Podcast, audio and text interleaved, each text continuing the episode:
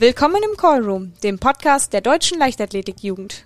Heute im Callroom Martin und Lukas.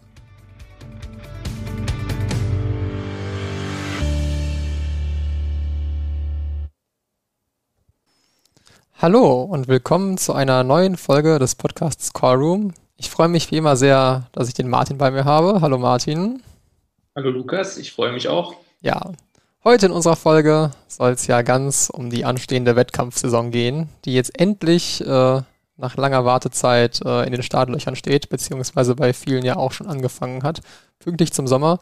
Wobei, wenn ich so in den Himmel nach draußen schaue, so richtig Sommer haben wir ja noch nicht, ne? Wie ist das Wetter bei euch gerade? Ja, ist ähnlich. Also es ist gar nicht so kalt, aber so richtig warm, so richtig, richtig Sommer ist noch nicht. Ja, vor allem ist es so irgendwie ziemlich schwül. Das macht ja dann immer das Sporttreiben nicht ganz so angenehm. Ja. ja. Und jeden Tag Regen. das stimmt. Da sind auch die Bodenverhältnisse nicht immer so gut zum Training. Ja, heute unser, äh, unsere Folge soll sich ja um die Wettkampfsaison drehen. Erstmal für ganz, ganz grob an dich die Frage, ist deine Trainingsgruppe denn schon wieder im Wettkampfmodus? Wart ihr schon wieder auf Wettkämpfen? Also die, ein Teil meiner Trainingsgruppe auf jeden Fall. Ja, wir waren schon wieder auf Wettkämpfen. Letztes Wochenende waren schon Landesmeisterschaften hier im Nordrhein.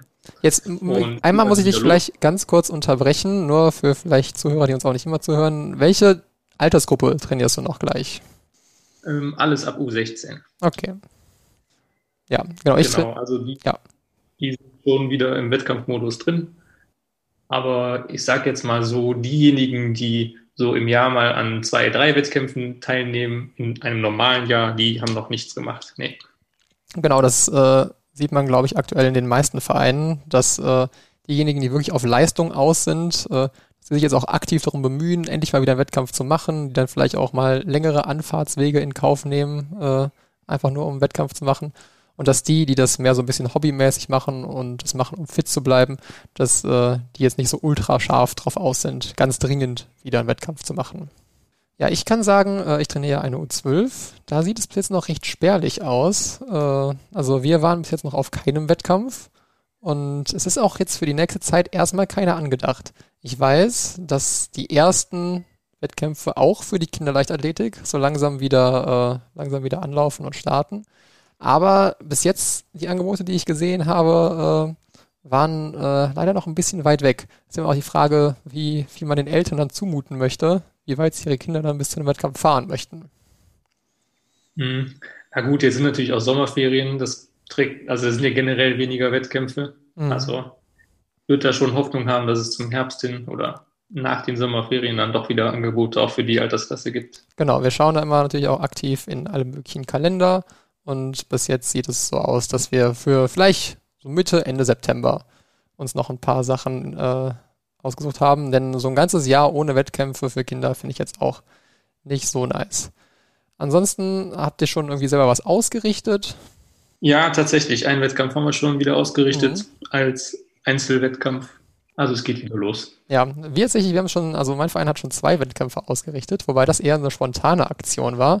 Das war äh, im letzten Monat in den Wirren, als viele Bahnmeetings noch abgesagt wurden, als äh, wir uns Sorgen gemacht haben, dass unsere Athleten, die sehr auf Leistung aus sind, dass sie vielleicht nicht genug Chancen haben, noch Normen zu laufen, äh, weil es einfach nicht genug Wettkämpfe gibt, die stattfinden, haben wir einfach bei unserem Verein selber zwei kleine Meetings aus dem Boden gestampft, wo äh, wir uns dann sicher waren, dass unsere Athleten da auf jeden Fall starten können und auf jeden Fall dann Chancen haben, gute Zeiten und im Zweifel Normen zu erreichen.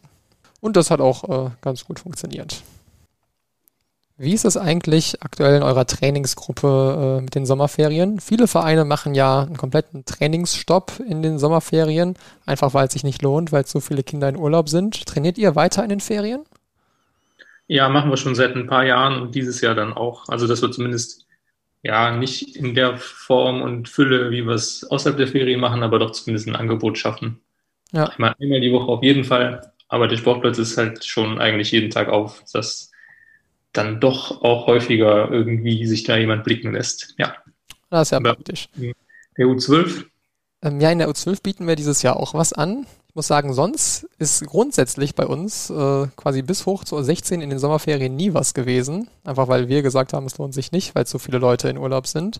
Dadurch, dass jetzt in Corona-Zeiten aber in den letzten Monaten so viel Training ausgefallen ist, haben wir uns gesagt, okay, wir wollen jetzt nicht schon wieder sechs Wochen Leerlauf haben und deswegen bieten wir quasi so eine Art Ersatztraining an. Wir äh, haben quasi einfach einen, einen Tag in der Woche für alles von U12 bis U16 gucken dann auch, dass da dann auch mindestens drei Trainer anwesend sind, um halt flexibel auf die Gruppengröße zu reagieren, weil wir auch nicht wissen, wie viele Leute das dann wahrnehmen wollen. Und äh, genau, dann bieten wir einmal die Woche wenigstens Training an. Hatten wir jetzt letzte Woche zum ersten Mal und äh, da waren dann auch einige Athleten da. Haben wir halt eine reine U16-Gruppe draus gebildet und eine U12, U14-Gruppe zusammen. Ich glaube, das äh, ist sehr gut für die Leute, die dann auch noch in den Sommerferien was machen wollen. Ja, dann kommen wir mal von äh, unseren Wettkämpfen zu Wettkämpfen mit ein bisschen höherer Qualität, nämlich mit dem, was im letzten Monat so im Leistungssport in der Jugend abgegangen ist. Und da hatten wir ganz prominent äh, die Bauhaus Junioren Gala in Mannheim, die ja schon seit Jahren dafür bekannt ist, dass da eigentlich äh, die Besten fast aus ganz Europa aus dem U20-Bereich hinkommen und das auch gerne als äh, letzter Stopp genutzt wird, um noch Normen zu, zu erbringen für entweder EM oder WM, was halt im Jugendbereich gerade ansteht. Und das hatten wir auch wieder letztes Wochenende.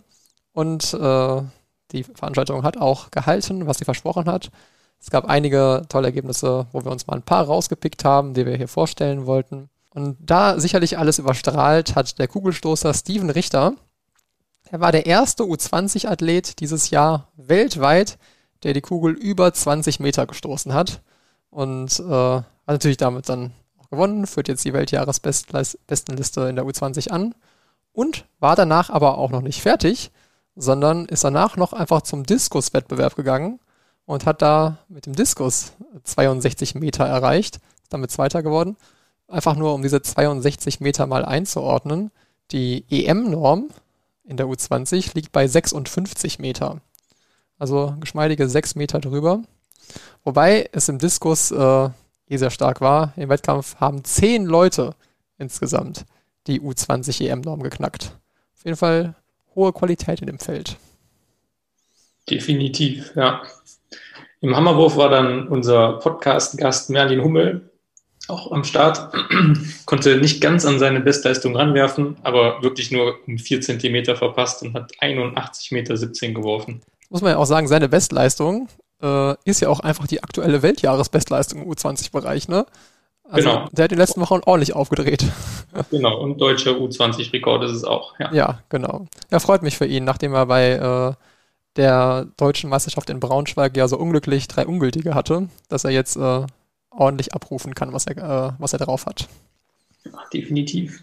So, im Stabhochsprung hatten wir Chiara Sistermann, die ist 4,25 gesprungen und äh, äh, belegt damit jetzt den zweiten Platz in der EU-Jahresbestenliste. Ich muss auch mal nachdenken, mit 4,25 hättest du auch dieses Jahr schon bei den richtigen deutschen Meisterschaften den zweiten Platz gemacht. Im Dreisprung fiel dann sogar die WM-Norm von oder durch Anna Gräfin Kaiserling mit 13,20 Meter. Und 20. Zuvor hatte sie auch schon die ähm, EM-Norm auch schon gesprungen. Ja, die EM-Norm war 13,10, ne? WM-Norm ist 13,15. Ja. Ja. ja, bei den 400 Metern der Frauen haben direkt zwei Leute die Norm geknackt, nämlich Lara Steinbrecher mit 53,54 und Maya Shaw mit 53,59. Die Norm liegt bei 54,40, also da auch schon noch gut ein bisschen Luft gelassen. Ja, das war alles, was wir so äh, in Tag 1 äh, besonders herausragend fanden. Und dann soll man sich fragen, was soll danach noch kommen? Aber es gab auch noch den Tag 2 in Mannheim. Genau noch nicht wirklich Gast gewesen im Podcast, aber ich glaube, jedes Mal erwähnt, Oliver Koletzko, der ist tatsächlich wieder 7,88 Meter gesprungen, äh, hat einen starken Wettkampf abgeliefert mit seinem Kollegen Kevin Brucher. Der ist nämlich 7,81 gesprungen im letzten Versuch. Also richtig knapper Wettkampf und total gute Leistung.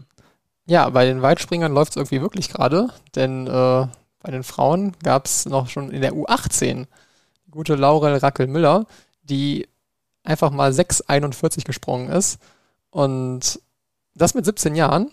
Auf jeden Fall beeindruckend. Äh, ich überlege gerade, wo man damit so in dem U23-Bereich gelandet wäre, auf jeden Fall auch international immer noch relativ weit vorne und das mit 17 Jahren. Im Hochsprung war dann tatsächlich die Athletin, die die deutsche Jahresbestenliste der Aktiven anführt. Das ist die Johanna Göring, die erst 16 Jahre alt ist am Start. Und die ist dann 1,86 Meter hat sie übersprungen und ist dann 1,88 knapp gescheitert. Mhm. Weiß man ja nicht, ob man da fast schon enttäuscht sein soll, ne? wenn sie dieses Jahr schon 1,92 gesprungen ist. Aber nein, natürlich mit, mit 16 Jahren so konstant solche Höhen abrufen zu können, ist schon, äh, ist schon sehr stabil. Ja, und damit ist dann auch äh, die Frist für die Normerfüllung für die U20 EM abgelaufen. Und der DLV hat tatsächlich das Team für die U20 EM in Tallinn nominiert. Und insgesamt 90 Athletinnen und Athleten sind äh, nominiert worden für die Reise nach Tallinn in insgesamt 21 Disziplinen. Und da finden sich wirklich in einigen Disziplinen auch Athleten, die, glaube ich, mit sehr guten Chancen auf Medaillen oder sogar auf den Sieg dahin reisen. Du ja, lass mich raten, wahrscheinlich allen voran wieder Oliver Koletzko. Richtig. Also der ist auf jeden Fall, äh, führt die Welt, Weltjahresbestenliste an, ne? Eben. Dann rechnet man sich bestimmt Medaillenchancen aus. Mhm. Genau, genauso wie der Kugelstoßer Steven Richter, den wir eben schon hatten, auch führender der Weltjahresbestenliste. Und wer ist wohl der Dritte, der in Deutschland die Weltjahresbestenliste in der U20 anführt? Vermutlich Merlin Hummel. Es ist Merlin Hummel. Genau, also von den drei kann man besonders viel erwarten. Wo kann man das denn verfolgen? Weißt du das? Ja, ähm, sonst ist es immer so für solche Nachwuchsmeisterschaften, äh, dass da European Athletics einen Stream anbietet.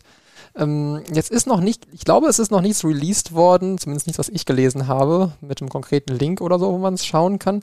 Da wird es aber ziemlich sicher was geben. Besonders große Hoffnungen mache ich mir da, weil äh, ja jetzt ein Wochenende vorher, also gerade während wir diesen Podcast aufnehmen, die U23 EM in, auch in Tallinn läuft. Falls man sich jetzt wundert, warum das am selben Ort ist. Die U23 EM hätte eigentlich in Norwegen, genauer gesagt in Bergen sein sollen. Aber das wurde letztendlich wegen Corona-Bedenken der lokalen Behörden dann doch abgesagt. Dann stand die gesamte U23 EM auf der Kippe. Und dann hat Tallinn sich quasi bereit erklärt und gesagt, wenn wir schon die U20 EM ausrichten, können wir gerne am Wochenende vorher auch die U23 EM ausrichten. So kommt es, dass jetzt diese beiden Events quasi innerhalb von sieben Tagen in Tallinn sind.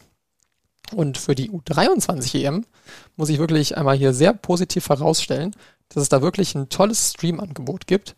Sonst bei so internationalen Jugendmeisterschaften war es so, dass es zwar meist einen Stream gab, aber der nicht die beste Qualität hatte, ähm, deutschen Kommentator sowieso nicht hatte und äh, es auch immer ein bisschen schwierig war, dann die Athleten, die man selber interessant fand, zu verfolgen. Und dieses Jahr gibt es nämlich eine Initiative vom DLV, vom österreichischen und vom äh, Verband aus der Schweiz, die sich überlegt haben, dass man da doch äh, vielleicht das Angebot ein bisschen aufhübschen könnte. Und die drei Verbände aus dem deutschsprachigen Raum haben sich zusammengetan und einen gemeinsamen Stream quasi auf die Beine gestellt mit deutschem Kommentator, der kommt jetzt äh, in diesem Fall aus Österreich, der dann auch wirklich eine eigene Regie hat, der sich besonders auf die Athleten aus den drei genannten Ländern fokussiert, der auch die deutschsprachigen Athleten dann auf dem Interview hat. Quasi wirklich ein richtig gut produzierter Stream, besonders für Deutschland, Österreich und Schweiz. Und ähm, ja, das äh, war jetzt wirklich toll, die U23 EM so zu gucken. Und deswegen habe ich ganz gute Hoffnungen, dass die U20 EM nur sieben Tage später am selben Ort dann äh, ähnlich gut produziert wird. Also äh, genau, einen konkreten Link kann ich jetzt noch nicht sagen. Ich muss auch ehrlich sagen, ich weiß nicht, äh, ob es auch wieder deutsche Kommentatoren geben wird nächste Woche. Aber für alle, die das schauen wollen, empfehle ich einfach, geht einfach auf leichtathletik.de.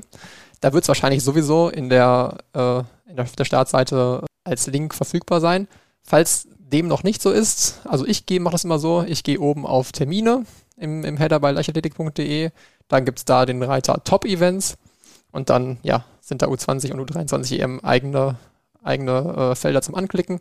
Wenn man dann dort einfach auf U20 EM klickt, dann kommt man, bekommt man alle Informationen zu Live-Ergebnissen, zu Artikeln, die das Ganze begleiten und auch zu einem Livestream. Ja, jetzt habe ich die U23 EM in Tallinn schon angesprochen. Ist ja offiziell der Juniorenbereich, nicht mehr der Jugendbereich. Deswegen schauen wir jetzt nicht ganz so intensiv darauf. Aber eine Leistung ist uns jetzt schon aufgefallen, Martin, ne? Ja, tatsächlich, denn ein bisschen überraschend hat Lilly Kaden mit 19 Jahren sich den Titel als Europameisterin in der U23 gesichert. Ja, das war ein spannendes Rennen. Ich glaube auch noch nach 80 Metern waren da alle ziemlich gleich auf. Äh, ich glaube, am wenigsten hat sie wahrscheinlich selber damit gerechnet. Sie war zumindest auch nachher im Interview sehr überrascht. Ja, freut mich. Ist ja auch noch 19 Jahre alt und dann äh, bei der U23 EM einfach Gold zu holen mit 11,36 Sekunden. Das ist auf jeden Fall, äh, auf jeden Fall eine Riesenleistung. Jetzt muss man dazu sagen, die, gerade während wir das aufnehmen, ne, läuft die EM im Hintergrund weiter. Das heißt, falls jetzt in zwei Stunden noch jemand was ultra äh, Gutes macht oder jemand ganz Junges was macht, was wir eigentlich besprechen würden, dann hat es leider nicht mal in den Podcast jetzt reingeschafft. Aber äh, ja, diesen. Kommt dann im nächsten Podcast. Kommt im nächsten Podcast. Aber erstmal die Leistung von den Karten wollten wir jetzt schon noch erwähnen. Freut mich besonders, da sie ja äh, letztes Jahr auch einmal richtig in Form war und dann leider einen Unfall beim Reiten hatte mit ihrem Pferd und äh, dann zwei Monate gar nicht trainieren konnte, wie ich das gelesen habe. Von daher freut es mich jetzt umso mehr, dass sie anscheinend in ihre, äh, ja, an ihre alten Erfolge anknüpfen kann.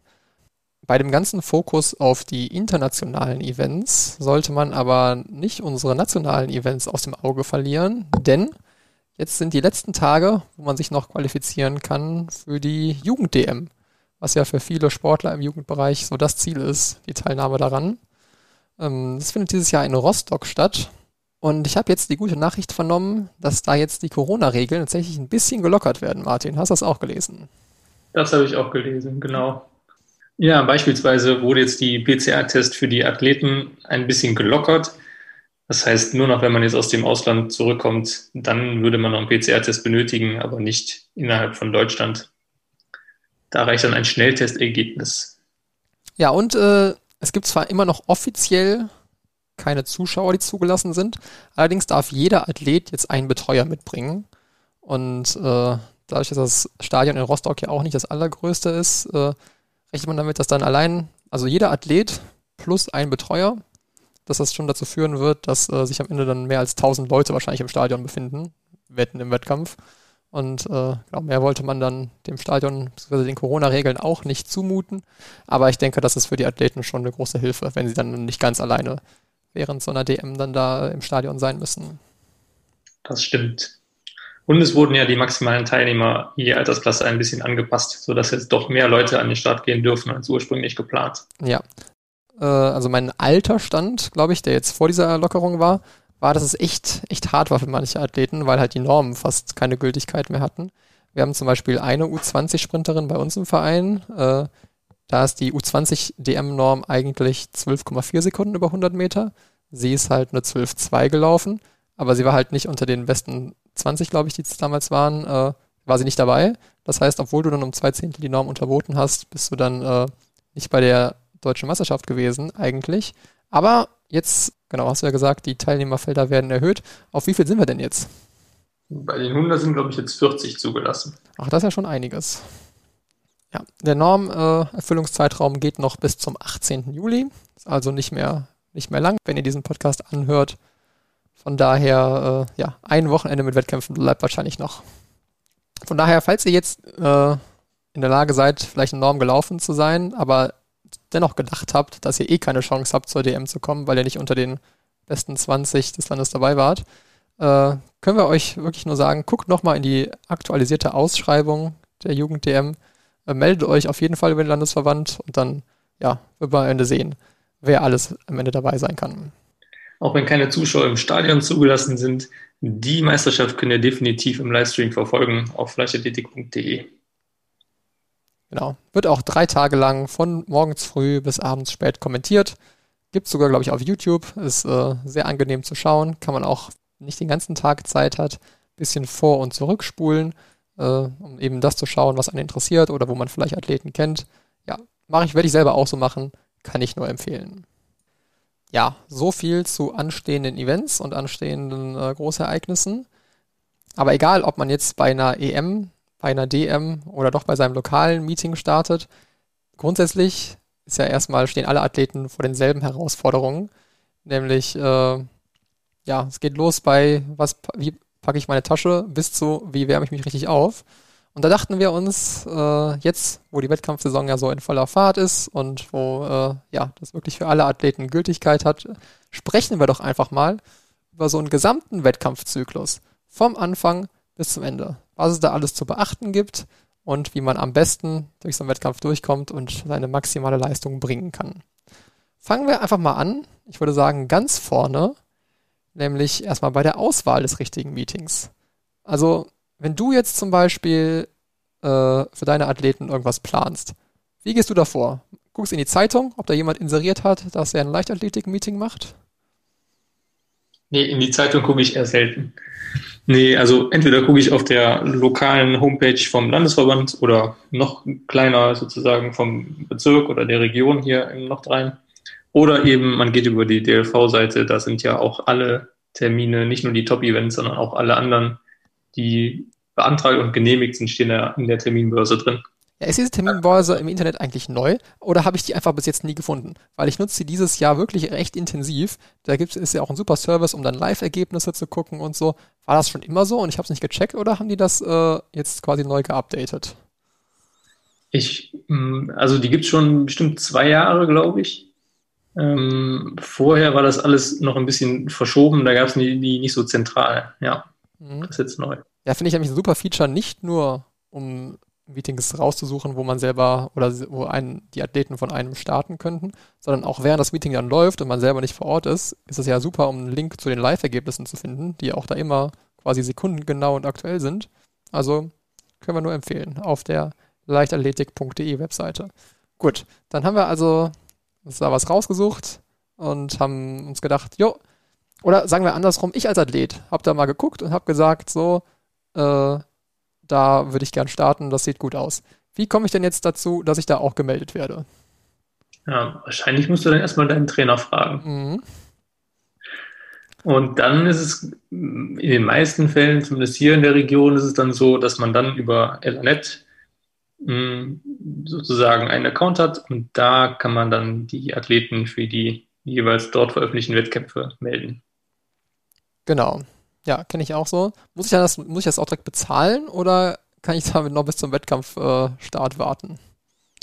Nee, also bezahlen direkt über Elanet funktioniert nicht. Entweder schreiben die Vereine eine Rechnung oder meistens bezahlt man aber sozusagen vor Ort, wenn man sich die Startunterlagen dann abholt. Dann ist das jetzt also alles gut gelaufen. Ich bin mir mit meinem Trainer einig, dass ich hier auf einem Wettkampf laufen möchte. Ich trainiere fleißig dafür. Und dann kommt jetzt der Punkt, ich bin jetzt am Abend vor dem Wettkampf. Und so langsam merke ich, dass so die Nervosität ein bisschen steigt. Äh, viele Athleten haben ja dann schon, fangen so ein bisschen damit an, dass sie nicht mehr so richtig was essen können, weil sie nervös werden. So irgendwelche Tipps? Da müssen wir jetzt ja eigentlich auf unsere Jugendbotschafter Sportpsychologie verweisen, oder? Ja, das stimmt. Ja, richtig gute Tipps. Ja, also ich kenne auch echt viele Athleten, die von Nervosität so betroffen sind. Ich glaube, man sollte sich einfach bewusst machen, dass man da jetzt nicht alleine damit ist, sondern dass es wahrscheinlich äh, vielen Startern gerade so geht. Ähm, ich persönlich habe das Glück, dass ich äh, zumindest so keine Probleme mit irgendwie Essen oder mit Magen habe oder so. Also ich kenne ja wirklich, ich kenne wirklich viele Athleten, die vor dem Wettkampf auch nur echt schlecht was essen können. Muss ja wahrscheinlich auch jeder dann ein bisschen selber äh, für sich Strategien entwickeln, wie man mit Nervosität umgeht. Dann aber auf jeden Fall kommt der nächste Morgen, der Wettkampf steht an und äh, man muss sich eine Tasche packen wo man alles reintut. So, jetzt natürlich schon mal die große Frage, was packt man denn alles in so eine Tasche für einen Wettkampftag? Ja, das ist eine gute Frage. Das hängt, glaube ich, auch ein bisschen von der Disziplin ab. Und vom Alter wahrscheinlich auch des Athleten.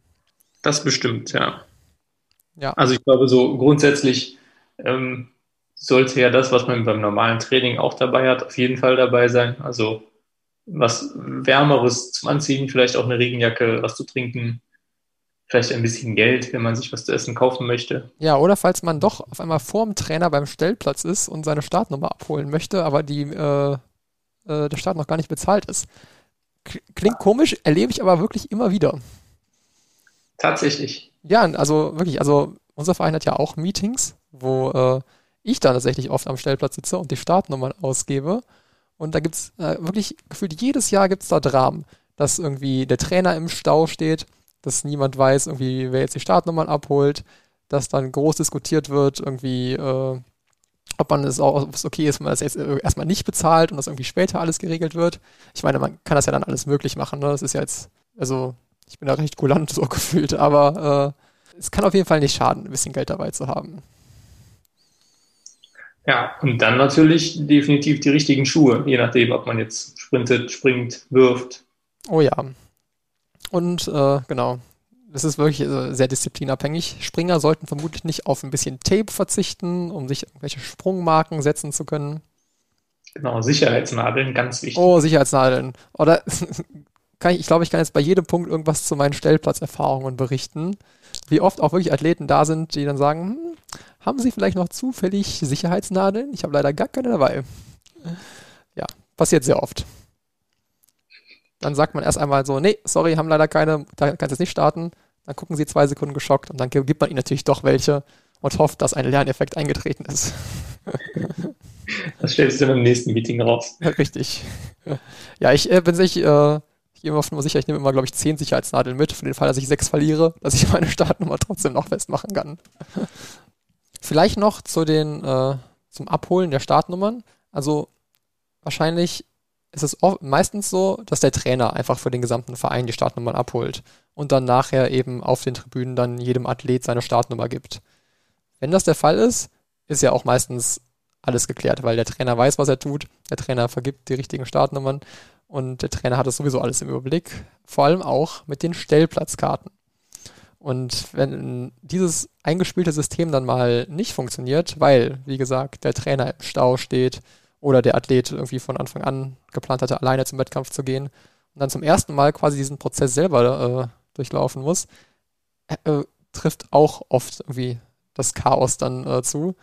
Denn viele Athleten haben wirklich noch nie in ihrem Leben eine Stellplatzkarte gesehen, weil das der Trainer immer macht. Von daher sollten wir das, glaube ich, jetzt auch mal ein äh, bisschen ausführlicher erklären. Was ist denn genau eine Stellplatzkarte erstmal? Ja, die Stellplatzkarte ist sozusagen die Berechtigung dafür, dass du beim Wettkampf teilnehmen darfst. Mhm. Also du hast dich angemeldet, dann hast du, bekommst du deine Startnummer und eben die Stellplatzkarte. Und die musst du entsprechend beim Stellplatz zur richtigen Zeit, also vor Beginn des Wettkampfs, je nachdem, ist das manchmal eine Stunde, manchmal zwei Stunden vorher, je nach Disziplin und Veranstaltung. Mhm. Man muss sagen, meistens ist es, glaube ich, so eine Dreiviertelstunde bis eine Stunde. Nur halt genau. irgendwie so bei deutschen Meisterschaften im Stabhochsprung zum Beispiel. Da sind es tatsächlich zwei Stunden vorher. Genau, da, je nachdem, was man dann, welche Disziplin es ist, wird dann da auch noch eingetragen, von welchem Balken man springt im Dreisprung oder, mhm. ähm, ja, ich weiß nicht, vielleicht auch eine Anfangshöhe beim Hoch könnte sein. Ja, meistens, äh, gerade bei, bei Läufen steht halt auch einfach der Meldewert drauf, ne? Weil, also bei uns ist das zumindest so, die Leute im Stellplatz, die äh, nehmen dann eben die Stellplatzkarten entgegen, dann äh, gucken sie, wer wirklich da ist, weil nur die Leute, die ihre Stellplatzkarte abgegeben haben, sind ja dann auch wirklich vor Ort und können für die Laufeinteilung berücksichtigt werden.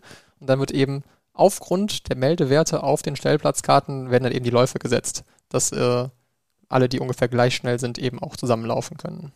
Ja, oder eben auch nicht, je nachdem, ob man Vorläufe und Endläufe hat. Natürlich, genau. Wenn man Vorläufe und Endläufe hat, ist natürlich nochmal was anderes. Ich bin da jetzt so Langstrecken bezogen. Ich kenne das noch meistens daher. Genau, und wenn man die abgegeben hat, erhält man in der Regel eine Quittung. Das heißt, das ist dann der Beleg, man hat sich ordnungsgemäß angemeldet und darf starten. Also wenn man dann nicht auf der Startliste steht, obwohl man die abgegeben hat und die Quittung hat, mhm. dann kann man immer noch hingehen und sagen, ich habe sie aber abgegeben. Ja. Also wirklich, wirklich, äh, mein, mein Rat an alle Athleten dafür wirklich, versichert euch, ob es für eure Disziplin bei eurem Wettkampf Stellplatzkarten gibt und viel wichtiger auch, ob die auch wirklich abgegeben ist. Ich glaube, das ist auch wirklich auf jedem Meeting, wo ich bin, der Fall, dass mindestens ein Athlet, gerade auch im Jugendbereich, bei einer Disziplin steht, er auf einmal nicht auf der Startliste steht und sich dann am Ende rausstellt, oh, niemand hat für ihn die Stellplatzkarte abgegeben. Das ist wirklich wichtig und das wird oft leider übersehen. Ja, vermehrt gibt es jetzt sogar die digitale Stellplatzkarte. Ja, ich habe gehört, ihr habt das eingeführt. Ne? Was ist denn das? Eigentlich ist sie nur semi-digital, weil es gibt nur noch eine Stellplatzkarte pro Athlet und nicht mehr pro Disziplin. Und mhm. da ist ein QR-Code drauf, den kann man dann einscannen und mit der entsprechenden App oder Internetanwendung ähm, kann man dann für die einzelnen Disziplinen sich anmelden oder beliebig wieder zurückziehen. Eben bis zur entsprechenden Stellplatzzeit. Ja, also ich bin ja grundsätzlich für alles, was irgendwie Digitalisierung in so einem Bereich betrifft. Und äh, ja, das finde ich eine gute Lösung. So, dann sagen wir also jetzt, unser hypothetischer Athlet hat es geschafft, Startnummer ist da, Startnummer ist auch mit Sicherheitsnadeln schon ausgerüstet. Äh, Stellplatzkarte ist äh, abgegeben. Wann machst du eigentlich deine Startnummer dran? Direkt, äh, direkt, wenn du da bist oder erst kurz vorm Wettkampf?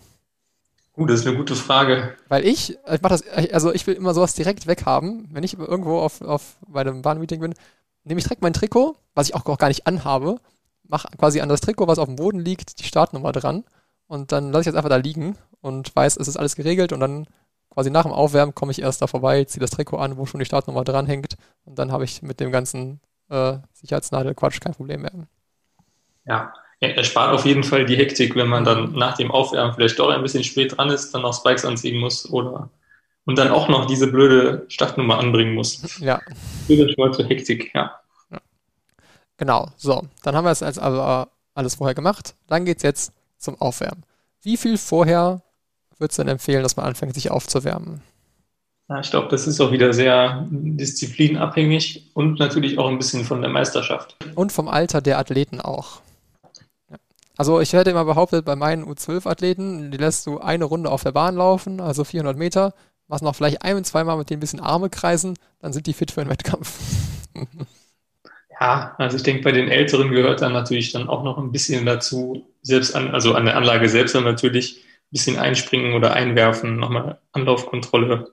Sowas gehört dann ja schon noch dazu. Ja, sicher, wenn du dann irgendwann im U20-Bereich bist, kannst du dich auch eine Stunde lang warm machen. Ja. Und es hängt ja ein bisschen davon ab, wenn ich jetzt wie bei deutschen Meisterschaften einen Callroom habe, also einen Sammelplatz, wo vor dem Wettbewerb alle Athleten gesammelt werden und von da aus dann zur Wettkampfstätte gehen muss ich mich eben entsprechend so warm machen, dass ich dann zur Callroom-Zeit, die ja dann doch vor der Wettkampfzeit liegt, mhm. entsprechend warm bin. Oh ja, das äh, ist ein guter Punkt. Weil ich glaube, viele Athleten, die schon irgendwie so normale Meetings gewöhnt sind, sind dann doch nochmal ein bisschen überfordert, wenn es dann wirklich einen Callroom gibt und man da äh, ja erst hin muss. Weil nicht nur hat es ja Auswirkungen auf die Zeit, es hat ja auch Auswirkungen, wann man irgendwie nochmal Kontakt hat mit Trainern und so, wenn man nochmal zu seiner Tasche gehen kann. Auf so normalen Wettkämpfen, einfach die vor Ort sind, ist es ja so, dass der Trainer quasi gefühlt neben einem steht, bis man letztendlich in den Startblock geht. Also gerade so bei zum Beispiel einem 800 Meter Rennen kannst du einfach mit deiner Tasche da irgendwie vorher noch zwei Minuten rumrennen, mit allen Leuten noch, äh, noch reden, gehst dann halt zu deinem Start und ab geht's. Das ist beim Callroom ja dann wirklich ganz anders. Das stimmt. Da gibt man sozusagen, da kommt man rein und nimmt auch nur die Sachen mit, die man für den Wettkampf benötigt. Und von da aus wird man dann sozusagen geführt, zur Wettkampfstätte begleitet und kommt dann auch von da alleine erstmal auch nicht mehr weg. Genau, also von da ist man wirklich vom, vom Rest des äh, Wettkampfs quasi abgeschnitten, sitzt dann nur mit den anderen Mitathleten und mit dem Kampfrichter halt. Und ja, wird dann irgendwann vom Kampfrichter, wie du schon gesagt hast, auf die Bahn geführt. Sollte man sich wahrscheinlich auch vorher äh, bisschen alles angucken, ne? Wo der Callroom ist, wie die Wege so sind. Sonst bricht auch wieder Hektik aus. Ja, und ganz wichtig, das haben wir gerade ein bisschen übersprungen. Wenn man jetzt eigene Geräte dabei hat, muss man die natürlich auch noch zur Gerätekontrolle bringen. Ah, ja, das genau. kommt wieder raus, dass wir keine Werfer sind. ja, wann macht man das am besten? Vorm Aufwärmen wahrscheinlich, ne? Ja, also ich glaube, das würde ich so ziemlich als erstes machen, wenn ich auf dem Sportplatz angekommen bin. Das stimmt, das stimmt. Genau. So, und dann habe ich es geschafft, entweder durch den Callroom oder auch, weil ich einfach nur so auf meinem Sportplatz hingegangen bin, bin ich beim Wettkampf bin ich dann ready oder muss ich vielleicht noch irgendwas jetzt noch beachten, bevor es losgeht? Ja, also wenn du im Callroom schon warst, dann bist du ja sozusagen schon erfasst, dass du tatsächlich auch da bist und ansonsten musst du dich beim Kampfgericht mal kurz anmelden und sagen, hallo, ich mhm. bin da. Wobei das äh, meistens die Kampfrichter auch gut im Überblick haben, beziehungsweise man dann nicht immer initial vorgehen muss, sondern man auch oft einfach aufgerufen wird. Ne? Ja, das stimmt. Ja, ja es wird, Genau, es wird nochmal kontrolliert, ob alle, die gemeldet sind und Stellplatzkarte abgegeben haben, dann auch da sind. Also ich kann das ja nur aus eigener Erfahrung sagen, bei so einem Langstreckenlauf ruft dann halt der Kampfrichter einen nach dem anderen quasi vorne an die Startlinie, dass dann eben auch die Sortierung stimmt. Dann steht man einfach quasi ein bisschen neben der Startlinie rum und wartet nur drauf, bis äh, man seinen Namen hört, bis man dann vor, vortreten kann zur Startlinie. Ja, und dann geht's los. Und dann äh, bringt man hoffentlich Bestleistung. Ja. wenn, wenn alles gut funktioniert hat bis dahin. Genau. Und die ganzen Punkte, die wir jetzt angesprochen haben, die könnt ihr euch auch nochmal anschauen, wenn ihr mögt. Weil die gibt es alle auf leichtathletik.de und die heißen da Jules Leichtathletik-Tipps. Genau, die findet man, wenn man wie äh, auf leichtathletik.de geht und auf den Reiter Jugend klickt, wo ihr hoffentlich ja eh oft unterwegs seid. Und dann gibt es da ja den Reiter Maskottchen Jule. Und da steht oben, oben rechts direkt als erste Rubrik Jules LA-Tipps. Und da gibt es zehn Tipps, äh, ähnlich wie wir es auch gesagt haben. Jetzt geht los mit dem Aufwärmen, über mentale Vorbereitung, über wie man seine Tasche packt, wie man sich vielleicht auf einer deutschen Meisterschaft verhält und am Ende auch, wie man wieder die richtige Regeneration nach dem Wettkampf findet. Genau, alles nochmal in Schriftform, alles übersichtlich von Jule dargestellt. Äh, ja, ist sehr zu empfehlen. Dann hoffen wir jetzt, dass äh, mit all diesen Hinweisen auch eurer erfolgreichen Wettkampfsaison nichts mehr im Wege steht. Äh, ich hoffe, dass auch bei euch dann wieder bald Wettkämpfe stattfinden oder dass ihr schon Wettkämpfe in Aussicht habt, für die ihr hoffentlich auch schon gemeldet seid. Es äh, war mir wie, ein, wie, immer eine Freude, das Thema mit dir zu besprechen, Martin. Ja, die Freude ist ganz meinerseits. Schön. Ja, und dann hoffen wir, dass äh, alle, die uns zuhören, auch äh, erfolgreich sind und hoffentlich dieses Jahr bei ihren Wettkämpfen auch wieder Bestleistungen abrufen können. Für uns war es das jetzt. Vielleicht wünschen wir generell nochmal allen, die jetzt auch bei, äh, ja, einfach bei allen Meetings, die jetzt so sind, starten, viel Erfolg. Allen Startern in Tallinn wünschen wir viel Erfolg. Allen dann in Rostock bei der Jugend-DM. Äh, wie gesagt, wir werden es verfolgen, werden es uns sicher im nächsten Podcast dann ausführlich nochmal Revue passieren lassen. Und äh, da freue ich mich dann auch schon wieder drauf, wenn wir uns nächsten Monat wieder hören, Martin. Ja, das freut mich auch. Ja, dann äh, wünschen wir euch einen schönen Tag, wo auch immer ihr uns angehört habt. Und dann äh, bleibt uns nur zu sagen, tschüss, bis zum nächsten Mal. Tschüss.